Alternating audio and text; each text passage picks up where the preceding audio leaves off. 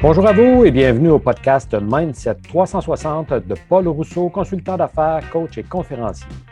Dans ce podcast, nous allons recevoir Andrea Mendez Antunes. Et puis, Andrea est designer d'intérieur et puis on va parler avec elle euh, probablement de ses origines, que j'aimerais bien entendre parler un peu. On va parler de, de ses valeurs. On va voir à découvrir c'est qui cette fille-là qui fait aussi un aussi bon travail de créativité. On va en reparler aussi au cours de ce podcast. Bonjour Andrea, comment ça va? Bonjour Paul, ça va super bien. Super, good. Donc, euh, Andrea, on va embarquer rapidement dans le sujet. Tes origines, quelles sont-elles? Oui, en fait, euh, je suis portugaise. Donc, euh, mes parents sont portugais. Euh, ils ont immigré en 89 avec ma sœur qui était un bébé à ce moment-là. Et moi, ben, j'étais dans le ventre de ma maman. Donc, elle était enceinte, elle était presque à terme. Ils sont arrivés en mai, je suis née en juillet. Mm-hmm. Donc, voilà, c'est un peu, pour faire court, c'est un peu ça. oui, OK. Et puis, selon toi, t'amènes quoi? Tu transportes quoi avec toi dans ton bagage comme portugaise ici au Québec? Eh là là, ben, c'est sûr que euh, les Portugais, on est connus pour être hyper travaillants. on est mhm. vraiment euh, des gens qui sont arrivés ici. On a, la plupart ont immigré dans les années 80. Euh, c'était vraiment dans le but de travailler. les Portugais, c'était vraiment une communauté. La plupart, c'était pas nécessairement des gens qui avaient des études. Donc, c'était des gens de la campagne. Donc, euh, le but, c'était vraiment un peu de se sortir de là, un peu de la campagne qui était euh, quand même... Tu sais, faut pas imaginer les campagnes d'ici avec des fermes laitières puis tout ça. On parle vraiment de campagnes plus pauvres. Donc, des gens non scolarisés, euh, qui travaillent beaucoup. souvent, les gens, il n'y avait même pas leur primaire, en fait. Donc, moi, j'amène un peu ça. Tu sais, le fait d'être hyper travaillante, mm-hmm. Puis auprès de mes clients, c'est un peu ça. Tu sais, moi, mon but, c'est vraiment travailler pour que le client soit hyper satisfait, que ça vale le coup, tu sais, que ça soit un investissement, puis non euh, euh, de quoi de frivole où on met l'argent un peu par-ci par-là, parce qu'il reste que les Portugais, on est hyper économe aussi. OK, OK. Ah, ça, j'aime ça. Tu viens d'apporter plusieurs points ici, Andrea, dans ce sens que, vois-tu, au niveau du mindset, parce que c'est ce qu'on parle aujourd'hui, c'est qu'on tente de de, de, pick the brain Andrea, Andrea, pour voir comment toi tu penses. Mm-hmm. Et puis, euh, euh, je sais que pour avoir un mindset de prospérité, on doit être travaillant. Euh, pas nécessairement de faire beaucoup, beaucoup d'heures, mais d'apprendre à travailler smart et puis de ne pas avoir peur de se retrousser les manches pour faire ce qu'on a à faire. C'est la seule façon de réussir, de toute façon. et puis, toi, tu es designer d'intérieur. Pourquoi tu t'es dirigé comme designer? En fait, moi, euh, euh, ça revient encore un peu à, au portugais. Dans le sens, moi, mon père, bon, quand il est arrivé ici, euh, il travaillait en aménagement paysager. Donc, ça a toujours été dans un monde un peu de la construction. Et moi, je suis la plus jeune. J'ai toujours un peu traîné, en fait, j'ai toujours traîné avec mon père plus qu'avec ma mère. Donc, j'étais un peu le, petit garçon que mon père n'a pas eu.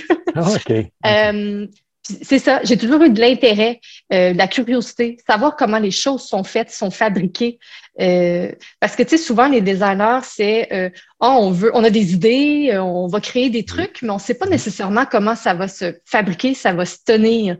Puis moi, j'aime ça avec mon père, ce que ça m'a appris, c'est vraiment l'autre médaille. C'est, après avoir eu une idée, comment tout ça peut se tenir ensemble. Fait que, moi, c'est de là que c'est venu le design. C'était un peu le côté de mon père. J'avais hésité avec l'architecture Mhm. Mais l'architecture, c'est des études, euh, on parle de beaucoup d'années d'études, beaucoup plus qu'en design. Puis là, ben, mon petit côté portugais de euh, il faut travailler dans la vie. ah, j'aime ça. il faut travailler, il faut, faut pas toujours, faut pas passer sa vie à l'école. Oui. Ben là, je me suis dit, oh wow, ça pourrait être un bon mix. C'est quand même, ça reste une certaine architecture, mais là, d'intérieur. Moins d'études, vite mhm. le marché du travail. Euh, donc, c'était comme un bon mélange. OK, OK. Ah, j'aime ça, j'aime ça. Donc, ici, tu viens de nous, nous donner un bon portrait, là, de nous peindre un beau portrait de qui tu es et puis euh, en nous disant aussi que tu trimbales vraiment avec toi. Tu t'es pas basé sur la vie des autres et puis sur ce que les autres font. Tu as vraiment apporté avec toi tes valeurs portugaises, familiales aussi et puis euh, qui a fait que, bon, c'est important de travailler, on commence à travailler rapidement, euh, tu vas être scolarisé. Euh, j'aurais aimé être ingénieur ou architecte, mais designer, je vais être sur le marché du travail plus rapidement. C'est bien oui, effectivement, c'est vraiment, c'est vraiment ça. Puis en réalité, le design, c'est un monde, euh, tu sais, oui, on peut se dire, ah, c'est, une technique, en fait, au cégep, mais la profession de design, il y a tellement à savoir. Ce n'est pas que du design, c'est, un côté chargé de projet. Euh, sais, c'est, une profession qui est euh, peu. Je veux dire, elle est connue, mais les mm-hmm. gens, ils ne peuvent pas s'imaginer à quel point il y a des tâches dans le milieu du design. Oui, oui. Ben, en fait, euh, je t'appelle pour venir redécorer ma cuisine et mon salon. Tu me réponds quoi? Euh, je ne fais pas de décoration. oui, c'est important de le souligner. Hein? C'est important de le souligner. Et puis, parce qu'effectivement, le design, c'est beaucoup plus au niveau de la structure.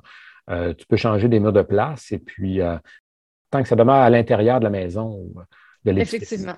Oui, c'est ça, c'est ça. OK, parfait. Et puis, euh, aujourd'hui, tu es entrepreneur. Tu es à ton compte. Euh, est-ce que tu as toujours été à ton compte? Non. Moi, en fait, euh, c'est ça. Donc, j'ai fait mon cégep, j'ai terminé mon cégep, je suis allée en design tout de suite. Premier, j'ai été salariée longtemps, pendant plusieurs années. J'ai fait toutes sortes de bureaux, architecture, design, des bureaux de design aussi. Euh, j'ai toujours eu le, le syndrome de l'imposteur. je me suis toujours dit, oh wow, il me faut plus d'expérience pour être à mon compte, être entrepreneur. Pourtant, j'avais vraiment tous les postes que j'ai exercés, il y avait toujours un, un, côté entrepreneurial tout de même, dans le sens, soit j'étais dans la gestion, exemple, je devais gérer une équipe de travail, plusieurs designers, mhm. un atelier, aussi ah, des designers, des dessinateurs, etc. Des fois, j'étais même aux ressources humaines pour aider mon employeur. Donc, je me suis rendu compte que, ben, coudon, peut-être que moi aussi, euh, je peux me lancer. Fait que je l'ai fait. Euh, euh, c'est quand même récent, là. Mm-hmm. ça, ça, date d'il n'y a pas tant longtemps. OK, OK. Donc, effectivement, mais tu t'es quand même, tu t'es fait la main. Tu es allé chercher de l'expérience. Euh, tu as aidé des gens à accomplir, à s'accomplir aussi. Et puis, euh, mais aujourd'hui, au lieu de travailler pour le rêve de quelqu'un d'autre, tu travailles pour le tien. Voilà. voilà, c'est bien dit. Et puis, ton entreprise, comment elle s'appelle? Mon entreprise, c'est Atelier Spazio, design architectural. Euh, le pourquoi j'ai choisi ce nom-là, le Atelier Spazio. Spazio, c'est italien, donc c'est espace on le sait, le design, autant le design de mode, le design intérieur, etc., ça vient beaucoup de l'Italie. Donc, je me suis dit, oh, wow, en plus, moi, tu sais, je me considère, ben, je suis européenne, tu sais, le Portugal, c'est en Europe. Je me dis, oh, le design vient de l'Italie, ça pourrait faire un beau, euh, un nom inspirant pour mon entreprise. Donc, c'est de là que ça vient. Mm. C'est très, très beau comme nom aussi. Et puis, on va mettre les coordonnées à, à la fin de ce podcast pour que les gens puissent aller visiter euh, ton site web en passant, mm-hmm. euh, pour que les gens puissent te découvrir encore davantage. Et euh, aujourd'hui, Andrea, est-ce que tu as toujours une imposteur? Et eh là là, oui, des fois oui. Oui, je me sens encore imposteur. Des fois, en se, en se comparant tout simplement aux autres. Tu sais, mm-hmm. des fois, tu dis, oh wow, celui-là fait ça comme ça, comme si, pas moi je m'y prends peut-être pas de la bonne façon. Euh, je suis peut-être pas encore assez ci, assez ça. Mais ça, c'est mon côté euh, qui travaille beaucoup où je me tape souvent sur les doigts dans la vie en général, que ce soit personnel ou professionnel. Je trouve toujours que j'en fais jamais assez. OK. J'ai toujours l'impression que je pourrais en faire encore plus. Puis mm-hmm. tout ça, puis je me dis des fois, tu sais, c'est excessif, là, c'est, c'est pas nécessaire, puis tout ça, mais j'ai toujours encore cette idée-là. Fait que le syndrome de l'imposteur, des fois, il revient, là. Je me dis, oh, mais il tend à, s'en aller. OK. OK. Ben, ici, j'aime ça dans le sens que ton syndrome de l'imposteur, je ne sais, sais pas si je le vois vraiment comme un syndrome de l'imposteur. Je te vois davantage comme si tu peux te comparer à d'autres, comme tu viens de dire. Mm-hmm. Mais au lieu de en compétition avec les autres, tu t'inspires de ce que les autres peuvent vivre, peuvent faire, s'ils font mieux. Et puis, ça, ça te permet de te challenger. Hein? Donc, tu te challenges, ça te permet de progresser, ça te permet d'avancer davantage. Qu'est-ce que tu euh, trouves le plus difficile à maîtriser comme entrepreneur? Et là là, comme entrepreneur, je crois que c'est le fait de. Puis là, je parle, c'est au départ, tu sais, quand tu n'as pas nécessairement d'employés, puis c'est peut-être pas l'intention non plus de certains entrepreneurs d'avoir des employés, mm-hmm. euh, mais c'est d'être seul.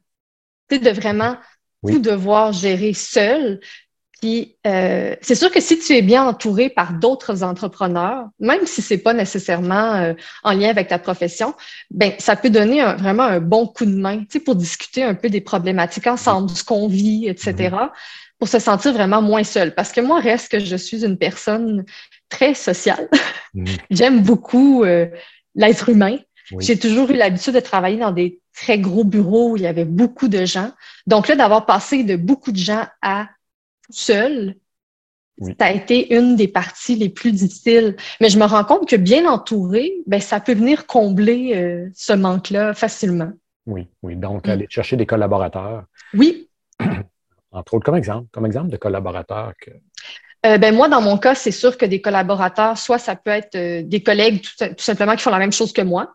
Donc, euh, exemple, travailler sur un plus gros projet puis demander à une collègue d'un autre d'un autre bureau de faire un genre de consortium avec moi en design Euh, ça peut être aussi des collaborateurs. Euh, euh, je vais avoir des technologues en architecture, des, des gens qui font de la modélisation 3D, donc pour des images colorées, des rendus de projet. ça peut être des architectes, évidemment des entrepreneurs en construction. Bref, tous les gens dans mon milieu qui peuvent venir comme combler, si on veut, l'ensemble du projet. Et puis que toi, tu peut aussi leur apporter quelque chose pour compter de leur côté aussi. Là. Donc, oui, euh, c'est un échange. Oui, ça vous permet de, vous accomplir euh, mm-hmm. chacun ensemble. Et puis toi, euh, tu fais partie d'une profession qui est quand même, qui peut être copiée par des gens qui arrivent sans aucun diplôme, mais oui. s'autoproclamer designer intérieur. Toi, tu fais partie d'une association. Oui, je fais partie de l'Association professionnelle des designers d'intérieur du Québec, donc la PDIQ. Euh, puis ça, ben, c'est vraiment un gage de sécurité pour les clients parce que euh, c'est ça, c'est que le, titre de designer n'est pas protégé à mhm. Québec. Donc, légalement, euh, n'importe qui peut se dire designer d'intérieur. Il a le droit, même s'il n'a pas d'études, même s'il n'a pas d'expérience. Donc, c'est sûr que pour le client, ça peut être difficile d'aller faire ses recherches sur Internet puis s'assurer que le designer, ben, il est qualifié. Donc, en allant sur ce site-là, la PDIQ, vous avez un bottin, euh, si on veut, un genre d'annuaire téléphonique, si on veut, avec tous les, membres de l'association. Puis en faisant part de, euh, partie de cette association-là, ben, vous allez être sûr que le designer, ben, il y a les études, euh, il y a les compétences, qui suit une formation continue, etc., des assurances aussi professionnelles. Donc, c'est un gage de sécurité. Oui, OK, OK, parfait, parfait. Donc, tu t'es parti en affaires et puis tu n'as pas dû partir en affaires comme tout le monde. Tu as dû mettre tes couleurs à toi, dire qui je suis, moi, quelle promesse je fais à mon, à mon client. C'est quoi ta mission, toi, en affaires? Moi, ma mission en affaires, ben, je pense que ça vient un peu justement euh, de, de, mes origines et de notre histoire des Portugais. Un peu ce que j'amenais comme point tout à l'heure. Euh, moi, le design, je ne veux pas qu'on l'associe nécessairement uniquement à de la à du flafla ou un ajout qui, tu sais, souvent le design, c'est ah, c'est des artistes, euh, ils vont nous faire euh, flamber de l'argent euh, pour des trucs qui sont pas nécessaires. Ben moi, en tant que designer, je suis vraiment pas comme ça. Moi, je veux que les gens voient le design comme un investissement.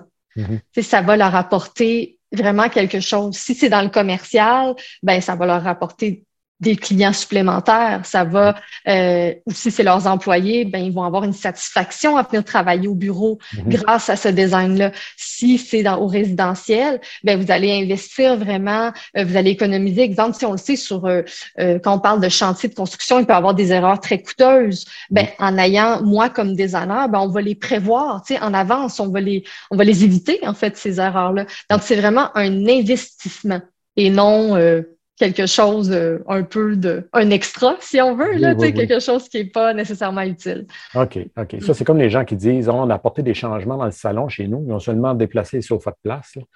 Euh, oui, c'est juste parce que c'est beau. Mais... oui. Tandis que toi, tu fais en sorte, tu fais en sorte que euh, la personne va sauver du temps. va éviter des erreurs aussi. Oui. donc, lorsqu'on fait une erreur en faisant de la rénovation, on s'attelle à payer plus cher. Donc, euh, ça permet de sauver des sous et puis d'avoir quelque chose de plus convivial, quelque chose, euh, quelque chose qui est plus efficace aussi. oui, plus fonctionnel. Oui, tout à fait. OK, OK, super. Et puis, euh, bon, on avait un petit peu ta mission dans la vie, c'est quoi en affaires? Puis ta mission dans la vie. Toi, oh, wow. toi, Andrea Mendez, ta mission, c'est quoi? Et là là, ma mission, c'est quoi? Je crois, ben, sincèrement, j'ai jamais vraiment réfléchi à cette question-là. Mais je crois que moi, ma mission, ça peut paraître un peu ben, farfelu. J'aime que j'aime rendre les gens heureux. Oui. Tout simplement, j'aime les gens euh, rendre les gens heureux. Donc, je veux qu'en ma compagnie, les gens soient bien, qu'ils sentent qu'ils ont une, une, épaule sur qui compter. Tu sais, je vais être présente dans la vie dans les, des gens, je vais être toujours dans la bienveillance, dans l'écoute. Oui. Euh, puis moi, je pense que c'est un, peu ça. Ouais, je, vite comme ça, c'est ce qui me vient, c'est ce qui me vient en tête. OK. Puis comment ça t'aide dans ton métier? Ben, c'est sûr que c'est, c'est, relié ensemble, tu sais, mm-hmm. parce que mon but en design, oui, c'est il faut que ça soit un investissement, etc. Mais en bout de ligne, les gens, après, exemple, si c'est leur maison, ils veulent se sentir bien. Donc, ça va les rendre tout simplement heureux, justement. Puis un designer, euh, en plus d'avoir toutes les tâches euh, de, de, dessin technique, puis le côté plus cartésien, puis de budget, puis etc., on est vraiment une fichue bonne écoute. souvent, on va même être psychologue. Tu sais, quand il y a des couples et que c'est un projet résidentiel, tout ça, des fois, il peut y avoir des, euh, des conflits. Donc, il faut être vraiment à l'écoute, il faut être dans la mm-hmm. bienveillance, il faut, faut bien comprendre. Parce que souvent, les gens vont pas nécessairement dire ce qu'ils pensent vraiment sur le coup. Il faut aller gruger. Fait qu'on a un petit côté euh, psychologue aussi euh, qui embarque là-dedans. Je pense que ça vient vraiment. Euh, ouais. OK. Lorsque c'est un couple, comme exemple, ou des associés, parce que tu fais du commercial aussi, oui.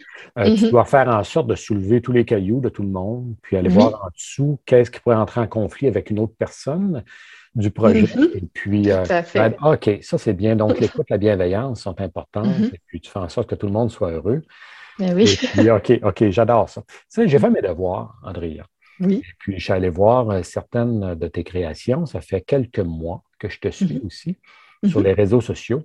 Et puis, je dois t'avouer que lorsque je vois des images de ce que tu publies, de ce que tu as fait comme, comme euh, création, euh, je vois, de la beauté, je vois du calme, je vois de la prospérité aussi, je vois de l'efficacité, de la fonctionnalité, de la créativité.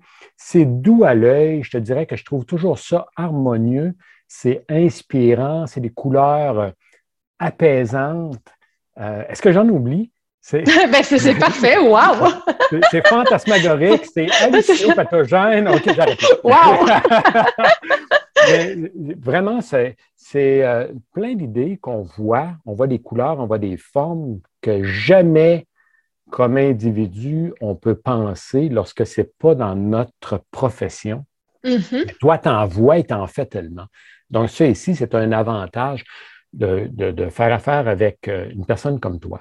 Et puis, où est-ce que tu vas puiser ta créativité? Oh, wow!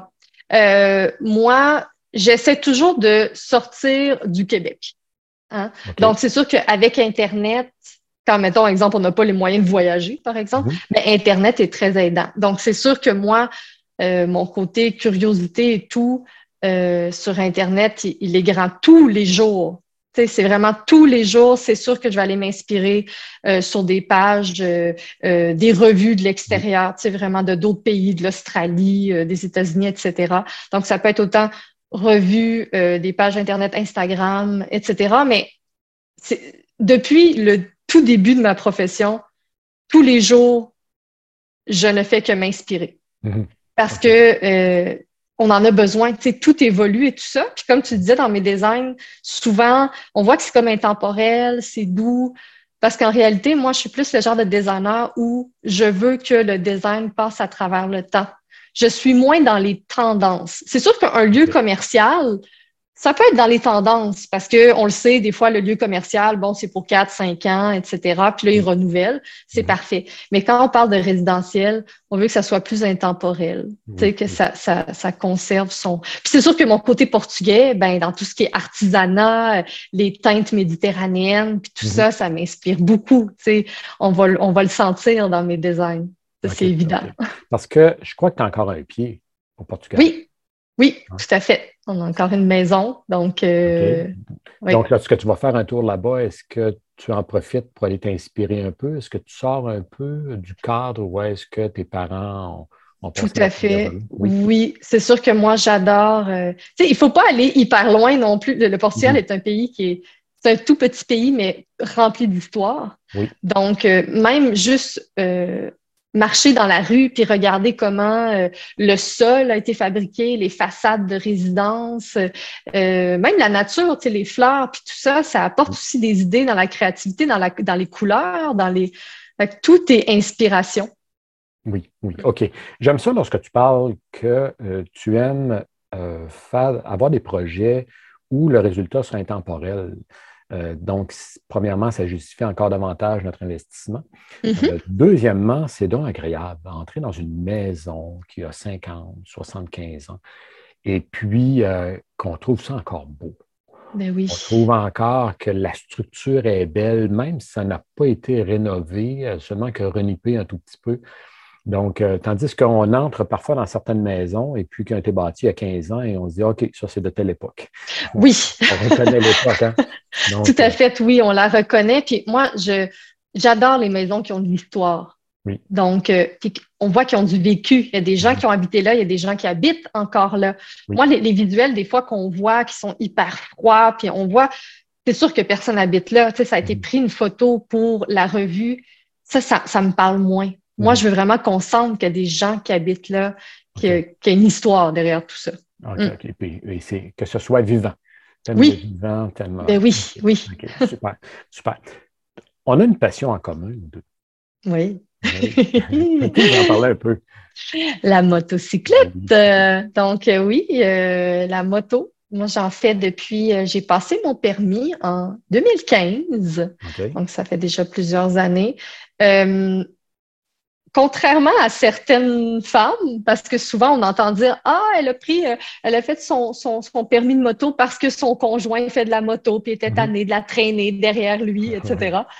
Ben moi, j'avais pas de conjoint à ce moment-là. C'était, c'était pas nécessairement une bulle, c'était vraiment j'ai besoin de le faire. Ça fait longtemps que j'y pense. J'ai toujours aimé les, comme on dit, les bébelles à moteur, étrangement. C'est le design, puis une fille de, je suis une fille de voiture, de moto, de, euh, je me suis dit, c'est maintenant que ça se passe. Fait que mhm. depuis, ben, euh, je fais de la moto, je fais des petits voyages un peu partout à travers le Québec. Oui, C'est ça. Et puis, tu vas t'amuser aussi sur des, pistes euh, de, course. Oui, on aime ça. Hein? Euh, ça, ça arrivait à, deux reprises. C'était comme un, une journée, vraiment un cours. Donc, c'est pour apprendre à faire de la piste. C'est toute qu'une euh, une expérience. Je le conseille aux gens qui font de la moto. Pour de vrai, ça aide beaucoup à améliorer euh, euh, notre qualité de conduite. Oui, puis la sécurité aussi. Pour la sécurité, oui. S'il vous plaît, de belles photos. Ah oui, ça fait des belles photos. ah oui, j'ai vu des, photos de toi et puis euh, sur la oui. c'est vraiment, vraiment, très, très beau. C'est spectaculaire euh, lorsque tu couches un peu la moto. Hein. Oui, non, c'est vraiment c'est super. Moi, ça fait... Oui, oui, oui, oui. Mais ça fait partie de ma personnalité, mon côté euh, un peu un peu garçon, si on veut, mais j'ai un côté très féminin puis garçon. Tu sais, c'est c'est ça, un peu comme mon côté artistique puis mon côté très cartésien. Je, suis mhm. très 50-50, euh, étrangement. Oui, OK. Mm. En fait, tu es comme une mini-wheat. oui, c'est ça. c'est ça, en plein ça. comme une mini-wheat, un petit côté oui. sucré puis euh, givré. Exactement. super, super. Est-ce que euh, tu m'apportes ce sujet-là que, bon, tu, tu, vis un peu les extrêmes puis tu te retrouves bien dans les extrêmes. Mm-hmm. Est-ce que ta vie est cohérente? Eh là là, est-ce que ma vie est cohérente? Ben, je pense qu'elle a vraiment une suite logique. Et le côté cohérent, c'est que je ne veux pas dire que j'ai une vie euh, plus difficile que les autres parce qu'on a tous vécu des choses euh, difficiles à notre façon. Mais j'ai eu certaines périodes de ma vie qui ont été plus complexes, disons ça comme ça. Mm-hmm. Puis il y a certaines périodes de ma vie qui ont fait euh, que ça m'a rendue vraiment plus forte. Tu sais, je vois ça comme des... faut le prendre positivement. Mm-hmm. Mais effectivement, il y a eu des moments, tu sais, ça, ça, a été un peu parsemé de, de moments assez euh, intenses. Donc, euh, oui, je dirais qu'elle est cohérente dans ce sens-là. Oui. Mm. Donc, toi, tu, tu es consciente que ta vie n'est pas exceptionnelle comparée à la majorité des gens. Mais euh, tu vois que ta vie, c'est comme des blocs qui se sont placés, que la vie t'a aidé aussi à te diriger peut-être là où tu dois t'en aller? Bien, en fait, quand je dis que ma vie n'est pas exceptionnelle, c'est plus dans le sens, elle a peut-être été un petit peu plus difficile que la moyenne. Quand je regarde, exemple, autour de moi, mm-hmm j'ai vécu des, tu sais, des, fois quand des gens me parlent de certains de moments qu'ils vivent dans leur vie, je me dis ah ben tu sais c'est pas si pire, tu fais juste avancer puis c'est tout, tu sais, go, vas-y.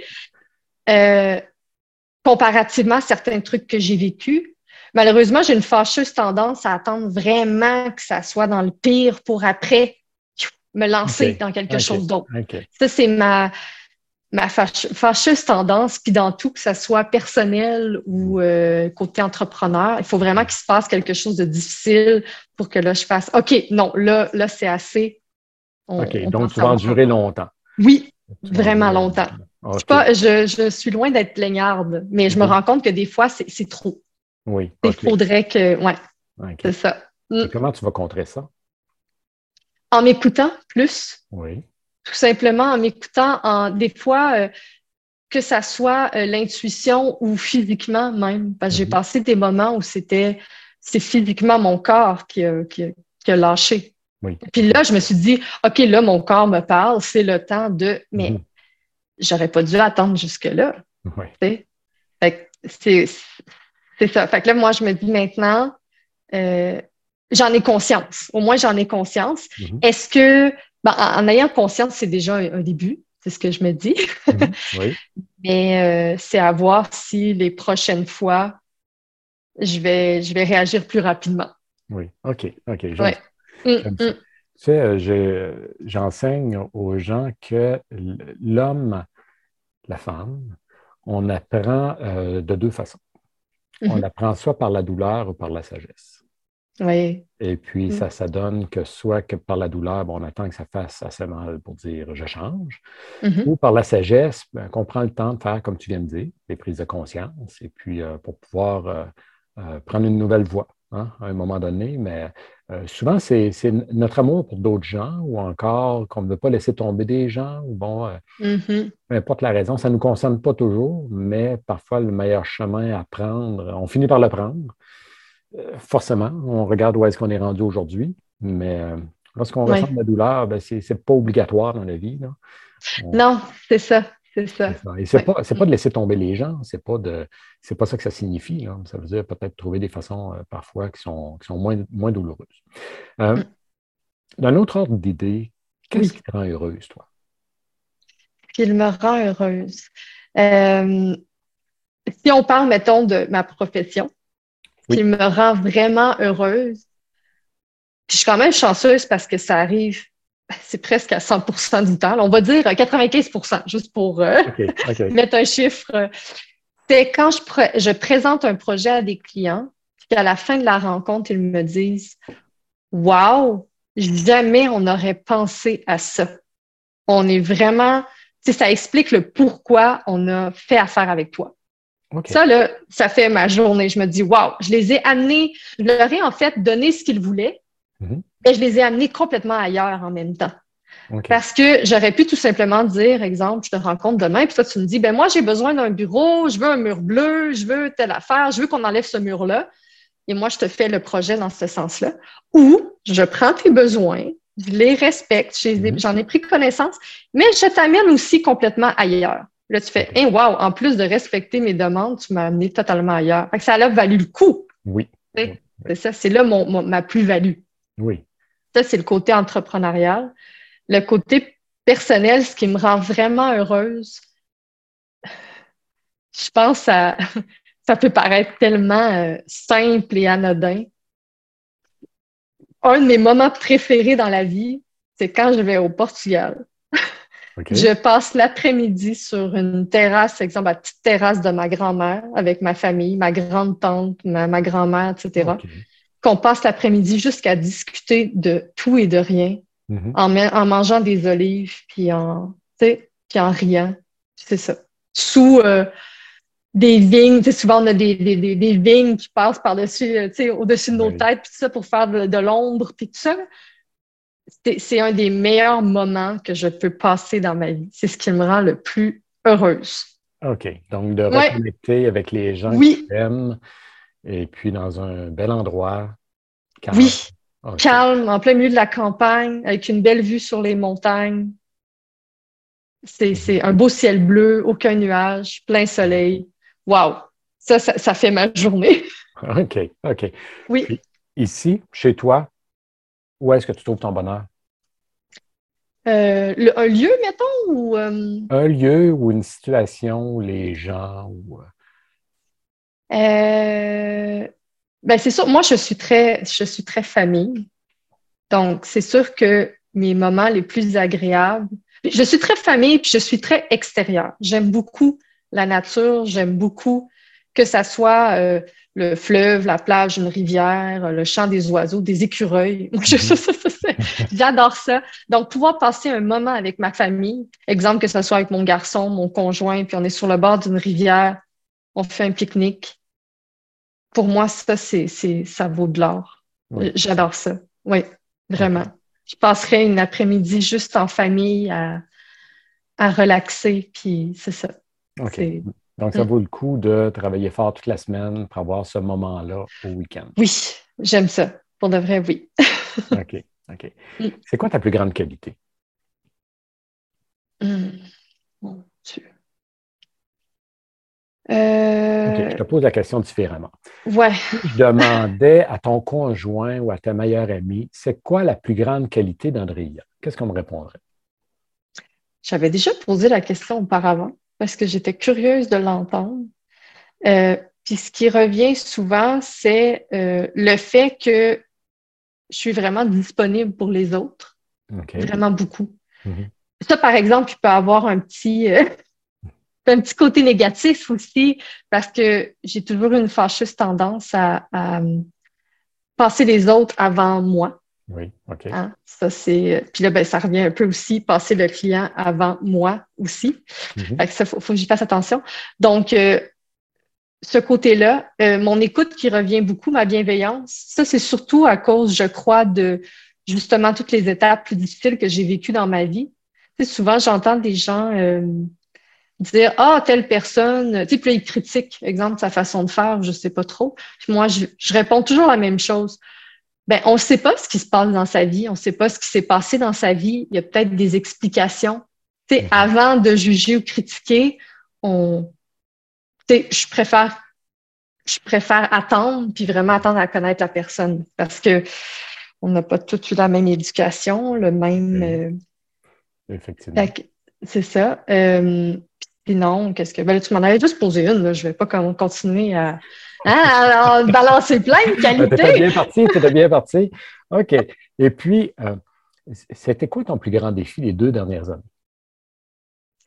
Les deux dernières années, euh, évidemment, ben, ça a été le fait que j'ai décidé de me lancer à mon compte. Oui. Ça ne s'est pas fait si facilement que ça. J'étais dans une euh, J'étais salariée à ce moment-là. J'étais pas nécessairement heureuse dans ce que je faisais. Euh, j'avais à ce moment-là euh, quelqu'un qui m'avait approché pour euh, s'associer, pour qu'on mmh. puisse former vraiment ensemble une entreprise, lancer une entreprise. Donc, moi, j'avais mis comme tout dans le même sac. Ça, c'est une de mes tendances aussi que je dois que je, de plus en plus, euh, je me dis en tant qu'entrepreneur, c'est pas une bonne idée, c'est mettre tout à la même place. Attendre après quelqu'un qui pose les actions.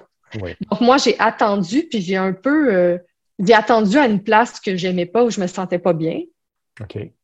Pour accomplir ce projet-là qui était de m'associer à quelqu'un. Finalement, pour X raisons, ça n'a pas fonctionné. Puis là, c'est comme si pendant deux ans, j'avais attendu, j'avais mis tous mes efforts là-dedans, mm. puis ça a fait un gros. C'est juste un, comme un château de cartes. oui, oui, oui, ça s'est implosé par l'intérieur. Oui. Donc, Donc ça fait partie des douleurs dont tu parlais, que tu en Oui, ça a été un bon moment. Puis là, ben, c'est ça. J'ai eu des les impacts s'en sont suivis. Puis là, je me suis dit, parce que moi, je suis le genre de personne à ça ne dure pas longtemps, dans le sens euh, si ça ne va pas, ça va pas, puis j'essaie de me reprendre rapidement. C'est OK, c'est assez, on passe à autre chose, on se botte le derrière, puis on avance. Il faut être dans l'action, ça sert à rien de se morfondre ou de. Fait que oui, ça va être un coup vraiment dur, mais je vais me relever vraiment vite. J'ai, dans la vie, là, euh, je peux pas perdre mon temps. Moi, en fait, le temps, c'est une phobie que j'ai. Si j'ai l'impression que je perds du temps, ah, ça va me fâcher, là. ça peut être euh, aussi des petites actions comme des grandes actions. Moi, c'est, mhm. c'est, je ne peux pas perdre mon temps dans la vie. J'ai l'impression que la vie va trop vite pour euh, attendre ou euh, il faut qu'il se passe quelque chose. OK. Mm. OK. Donc, il faut que ça bouge. Oui, oui, vraiment, vraiment. Tu sais, moi, j'ai été éduquée d'une façon à tu le fais, tu le fais maintenant. Il n'y a mhm. pas de je le laisse à demain, peut-être après. Non, non, c'est maintenant. On le fait maintenant. Point final. Il n'y a pas de. Des fois, c'est à l'excès, là, parce qu'il y a du maintenant que on s'entend que ça pourrait attendre à, plus tard. Mais non, c'est la façon que j'ai été. Euh, je pense que c'est vraiment dû à mon éducation. ah oui, Bon, on, voit, on voit que tu apportes ce bagage-là avec toi. Mm. Et puis, c'est certain que tu apportes aussi d'autres bagages, tu ajoutes certains bagages, et puis on voit que c'est ça qui fait la personne complète mm-hmm. que tu es en train de bâtir. Tu te vois où avec tout ça dans 10 ans? Euh, je suis encore en réflexion, en réalité. Mm-hmm. Euh, le temps nous le dira, mais euh, j'ai toujours eu un côté, justement, vraiment de gestion. J'ai toujours aimé avoir une équipe. ça a toujours été moi qui ai étrangement, dans les, euh, les entreprises où j'ai travaillé, c'était tout le temps moi qui donnais les formations, euh, etc. Donc, je crois que dans dix ans, mon idéal serait d'avoir ma propre équipe. Mhm. Vraiment de design, mon bureau, sans que ce soit une équipe gigantesque, parce que je trouve qu'à un moment donné, ça devient impersonnel. Tu sais, ça, ça devient un peu des numéros, puis tu n'as plus le souci, justement, cette bienveillance-là, puis l'écoute auprès des employés, tu la perds, malgré tout, parce qu'à un moment donné, tu peux pas être partout. Donc, moi, je, je voudrais plus une, équipe euh, plus restreinte, mais euh, une belle équipe forte. Oui, puis est-ce que tu le vois, est-ce que tu le vois comme si c'est toi qui vas s'accomplir davantage ou encore si tu te vois en train d'aider des gens à s'accomplir, donc de léguer ta passion à d'autres gens? Oui, beaucoup. Ben, dans ma personnalité, c'est beaucoup ça. Autant quand je faisais des formations puis tout ça, les gens me le disaient, ils disaient Waouh, tu m'apportes beaucoup, tu m'expliques beaucoup parce que j'ai la passion, puis je veux que les gens, je veux léguer ça aux gens aussi. Je veux, je veux qu'ils aient la même la même passion, si on veut. Je veux dire, je peux pas les obliger non plus à être autant passionnés que moi, là, mhm. mais qu'il y ait du plaisir, puis tout ça, tu sais, c'est pas dans le but d'avoir un employé pour avoir un employé, puis sors-moi euh, des trucs. Non, non, je veux qu'on soit vraiment une équipe, puis euh, un genre de famille. c'est encore l'histoire de la famille. oui, oui, absolument. absolument. Ben, c'est ça ici qui, qui fait en sorte que euh, tu, tu, peux léguer, puis que tes valeurs peuvent durer longtemps. Les gens qui changent de groupe d'amis, puis que la famille ne compte pas, etc., euh, on ne mm. bâtit rien. Effectivement. C'est difficile de, faire en sorte euh, que les gens puissent faire confiance à une personne qui n'a pas les valeurs à la bonne place, et mm-hmm. puis qui ne voit pas à bâtir quelque chose, puis amener des gens avec elle aussi. Hein. Tout à fait. En tout cas, moi, je le vois comme ça. Là. Ben oui, oui, oui. Et, puis, euh, maintenant, dans ton cheminement, Andrea, qu'est-ce qui te fait peur? Euh, ce qui me fait peur, je crois, euh, c'est de ne pas être en mesure de, de, mettre mes limites, justement, parce que... Donne-moi un exemple. Exemple, euh, en étant seul, puis tout ça, de nos jours, les clients ils ont beaucoup accès à nous facilement. Mhm. On le sait. Et ma fâcheuse tendance de vouloir toujours être hyper disponible fait que je vais répondre le plus rapidement possible, même si pour X raisons je suis occupée, je devrais faire telle ou telle chose. Euh, je vais avoir une tendance à vouloir répondre hyper rapidement. Puis c'est un commentaire qui me vient des clients, ils me disent Waouh, tu réponds tellement vite, c'est super, nanana. Mais en réalité, je devrais, je devrais mettre mes limites aussi, sinon je vais me brûler là, à répondre aussi rapidement, puis vouloir donner un service tellement wow, hors pair. Il y a des limites. Mais avec Internet, justement, les gens, ils sont plus. Ils se disent Ah, ben, j'écris, on va me répondre.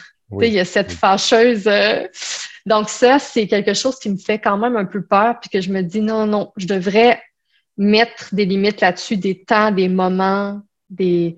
là-dessus, je dois travailler beaucoup, sinon je vais, je vais me brûler. oui, OK, OK. Mm. Donc, euh, parce que ça ici, c'est quelque chose que les gens passant euh, dans mon domaine, je le vois, là, le client ne s'attend pas à se faire répondre aussi rapidement. Ce que le client n'aime pas, c'est de se faire ignorer. Oui. Hein, pendant deux jours, dans un jour, des, jours ouvrables. Et puis, c'est ça que les gens n'aiment pas. Donc, euh, même si on ne répond pas à 10 heures le soir, c'est pas grave. Hein, exact. Mais je comprends très bien que comme solopreneur, parce que oui, tu es entrepreneur, mm-hmm. tu es solopreneur aussi en même temps, on veut faire en sorte de bien combler, combler les désirs de, notre clientèle. OK, OK, c'est parfait. Et puis avant de terminer, j'aimerais savoir, c'est quoi le succès pour toi? Parce que présentement, est-ce que tu as du succès? Oui, ben pour de vrai, j'ai. Oh, je juge. rapidement. Oui, oui, oui. selon moi, je juge que j'ai du succès, car en réalité, euh, je m'étais dit, bon, tu te lances à ton compte, tu verras bien ce que ça va donner. Puis je m'étais même dit dans ma tête, euh, ah, tu sais, je suis quelqu'un de très économe, j'ai des économies, si ça fonctionne pas, tu sais, il faut me donner le temps. Tu sais, j'ai mm-hmm. toujours entendu dire les, les premières années, c'est difficile, aussi question euh, financière, etc.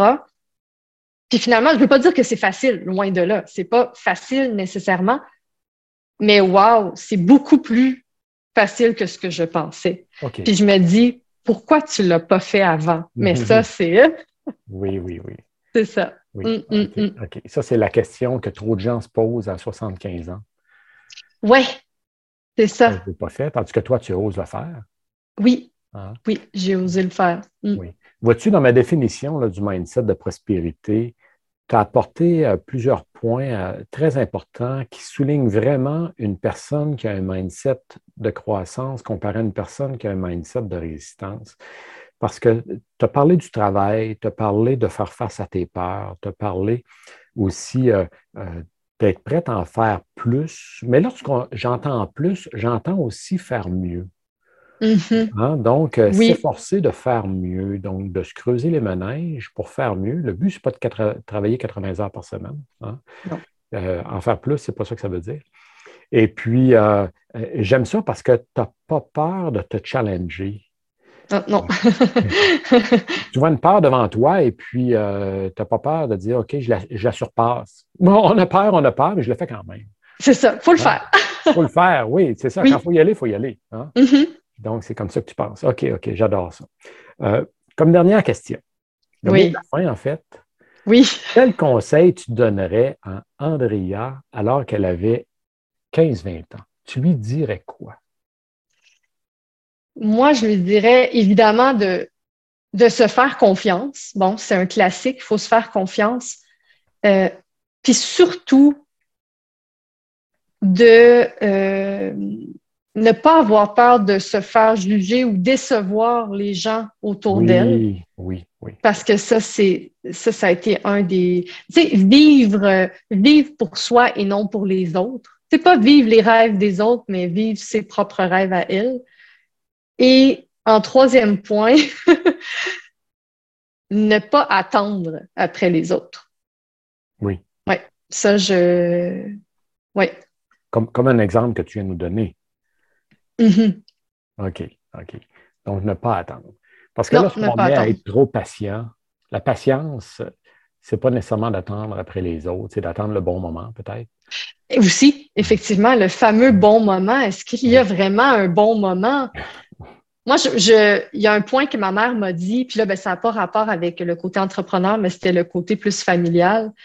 Elle m'a toujours dit, Andrea, si toi puis mon père, on aurait attendu, ton père, on aurait attendu de, d'avoir des enfants, on n'en aurait jamais eu. Mm-hmm. Parce que, souvent les gens ils disent, plus c'est une question des enfants, là, mais les gens ils disent Ah, ben, j'ai pas d'argent, je suis pas établi, tatati, tatata. Mes parents n'avaient pas d'argent, n'étaient pas établis. Ils disent Si on avait attendu après tout ça, on n'aurait jamais rien fait. On n'aurait jamais eu d'enfant. Fait que c'est un peu le même principe pour le côté entrepreneurial. Toujours se donner des raisons. Oui, mais j'ai pas ci, j'ai pas ça, mais si finalement telle chose ou telle chose. Non. Vas-y. Commence quelque chose, même si c'est pas parfait. Lance-toi. Voilà ça va s'améliorer en cours de route. voilà, voilà. Très, très bon conseil. C'est comme si n'attend pas que toutes les lumières soient vertes. Ça, c'est le classique qu'on entend. Euh, oui, on peut.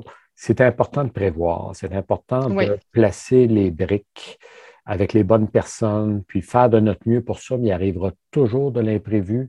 Il arrivera toujours à un moment donné qu'on se retrouve en train de tricoter un parachute en tombant en bas d'un avion. Oui. Ça arrive, hein? Ça arrive dans la vie. Donc, euh, on fait de notre mieux pour, pour, prévoir, mon avance. Mm-hmm. avance. Et puis, on se rend compte que lorsqu'on avance comme ça, Andrea, on dirait qu'on a ce que j'appelle la lampe de poche magique. Aussitôt qu'on fait un pas, on dirait que la lampe de poche va éclairer deux, trois pas devant nous. Oui. Mais si on n'avance pas, la, lampe de poche est fermée. On ne voit rien. voilà. Oui. Hein? Donc, on voit deux, mm-hmm. trois pas. On ne voit jamais jusqu'à l'autre bout, mais on voit deux, trois pas en avant de nous.